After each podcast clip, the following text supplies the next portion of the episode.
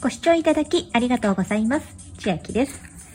今日はトリアビューティーの美顔器スキンエイジングケアレーザーを使いまして9ヶ月くらい経過しましたので今お伝えできることをすべてお話ししていこうと思います。以前私の動画でトリア美顔器スキンエイジングケアレーザー使用3日目の感想という動画を上げましてで、ありがたいことに毎日再生されておりますので、もしよかったらそちらを先にご覧いただけますとよりわかりやすいかなと思います。また、脱毛に関して再生リストを作っております。ずっと私はミュゼプラチナムという光脱毛にかれこれ10年ほど通っていましたので、ミュゼプラチナムに関する脱毛のお話、またトリアビューティーのお話などもしていますので、よかったらこちらの再生リストも参考にされてみてください。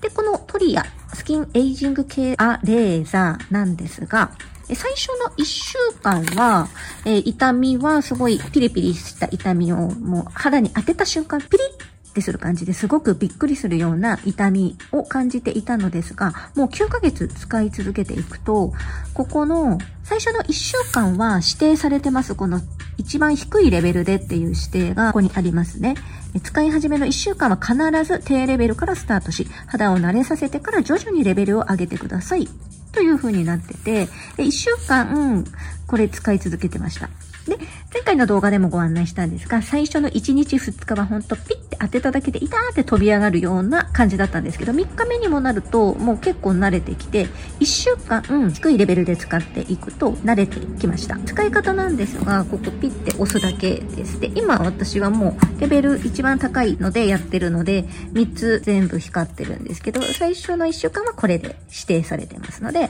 これをほっぺ、反対のほっぺ、おでこ、離した顎の順番で約30秒ずつなんで2分で終わっちゃいます。次のゾーンに行くときピッピッピッって落としていくのでわかるかなと思います。私は1週間経ったらもうすぐにこの中っていう真ん中のレベルにこれ1個足して移動していきました。これ1分ずつになるので合計で4分で終わります。で、それも私確か1週間ぐらいしたらもうどうかなと思ってやってみました。このレベル一番高いやつ。で、一気に1ゾーンの時間が2分半に増えます。ほっぺほっぺで5分、おでこ離した顎で5分風なんで、合計10分かかる計算ですね、これ。毎日これ今10分やってます。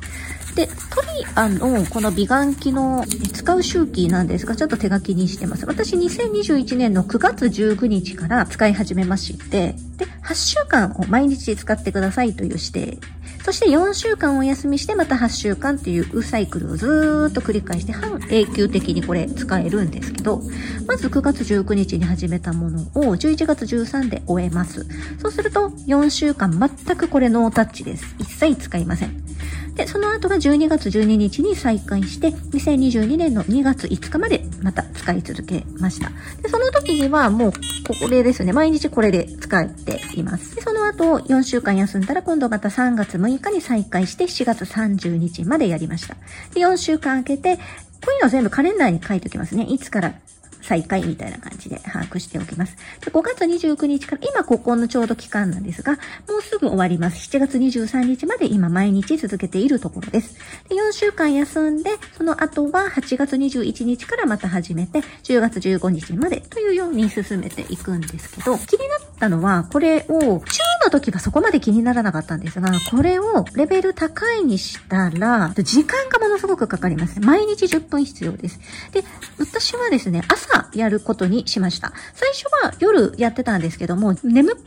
って思い出すんですよね。あ、そういえば今日まだやってないみたいな感じで。眠くなって思い出してからの10分間ってもう結構うとうとしちゃったりしたんで、私はもう朝起きてすぐやるようにしました。で、もう一つ理由があって、これ充電が、ここにも書いてるんですけど、完全に充電され、電池表示が消えるまで充電するんですけど、その充電の時間っていうのが2時間半以上かかります。これがフルで充電された状態です。で、2時間半フルで充電して使っても10分毎日かかるので、1日目はすんなり終えれます。で、2日目になって10分の途中ぐらいで私の場合は3日は持たないですね。2日の途中ぐらいでもう充電切れになって使えなくなります。そうすると、その途中で、この置き台にこうやって置いて、スマホの充電のコンセントを差し込んで、充電するんですけど、そうするとここの青く充電マークが光って充電始まっていくんですけど、これが2時間半かかるので、朝起きた瞬間にやんないといつ充電切れるかって感じなんですよね、毎日。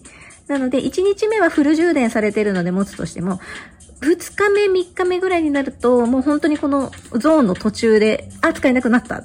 っていうのの繰り返しなんで、なるべく朝早く始めないと、あの、準備までに全部顔と美顔器4つのゾーン終わらしてメイクしてっていうのが間に合わなくなるので、もう朝起きたらすぐに美顔器スタートっていう感じです。予測ができるので、2日目とか使った後に充電しておけばいいんですけど、まだ充電残ってるのに次を充電するっていうのがやりたくなくて、なるべく充電使い切ってからっていう風にやってます。本当に時間がない時は充電途中で、あ、切れちゃったってなってゾーン2のところで、反対ほっぺのところで充電器に刺さなきゃってなったら、これフルで2時間半充電かかるんですけど、そんなに待たないです。ほんと30分ぐらい充電、もう、それでも長い方ですね。30分ぐらい充電したらもう、このゾーン2の途中だったんで、そこから再開します。で、できるだけ進めて、そうすると、まだ充電フルじゃないので、このおでこあたりでまたシューンって使えなくなって、また充電器さしてっていうような感じで毎朝やっております。これコンセントに差し込んでやると、ここ青く点滅して充電してるんですけど、なぜかですね、グッて差し込んでやるとできるんですけど、この接触ですよね。接触がこう軽くポンって置いただけだと充電できないことがありまして、こうやってグッってすると、ここ点滅してくれるんですけど、充電始まるんですけど、そうじゃない時は何かここに、本当に軽いものを、これだとちょっとバランス大きすぎて崩すんですけど、なんかこの上に乗っかれそうなものをポンって置いておかないと、ちょっと充電、こうずっと持っておくわけにいかないので、うまく差し込めないと、そういうものを置いてやったりしてました。イメージで言うと、本当こんな感じです。これちょっと軽すぎるんですけどもう、ちょっと重いものをここに置いて、こうやってやって、あ、青く光ってるなっていうのを確認しながら充電したりした時もありました。物によるのかもしれないです。この、これ自体は、なんかその重みをグってかけてあげないと充電うまくできないっていうことがよくあります。私はずっともう毎日このレベル高いでやってるんですけど、気になる方はその充電がすぐなくなるっていうのは一個気になるところかなと思います。あと、高いでやると赤みが私の場合は皮膚出てきました。おでことか、ほっぺの一部分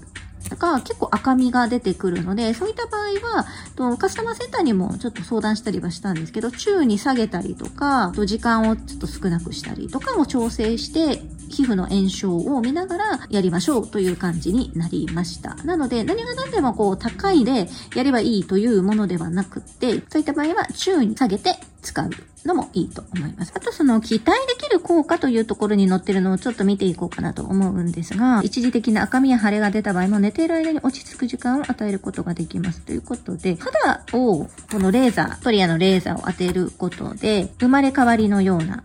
効果がありますので、若干の赤みはあまり気にせずに進めています。トリートメント中、あるいは直後にわずかにチクチク感やかゆみヒリヒリ感、これは結構あります。でも、このレーザーってそういうものだと思ってやってるので、あまり気にならなくはなってます。あと、日焼け対策はした方がいいです。シミ対策したくてトリアの美顔器使うっていうのが、すごく人気が高いみたいなんですけど、シミは私自身も一箇所ありまして、大きさで言うと、この白丸ぐらいこれちっちゃい丸なんですよ。この白丸ぐらいの大きさのシミが左ほっぺのところにあって気になってて、それが2週間ぐらいの時から自分でも気づくぐらい薄くなってきたなっていう実感はあります。で、これ個人差があるので、一乾燥になってしまうんですが、使い続けていくと、なんかそれが薄まったな。あと、ほくろ。顔にほくろが何箇所もあるんですけど、それが薄くなったなっていう実感もあります。トリアビューティーの公式サイトに行きますと、外国人のビフォーアフターの画像が出てますので、それをちょっと見ていただくと、実際どのぐらいの違いがあるのかなというのが一例として見ることができますので、下の説欄にトリアの公式サイトを貼ってます。海外、アメリカとかのトリアビューティーの公式サイトに結構いっぱい載ってるんで、それを見て私はこういう風になるんだ、みたいな参考に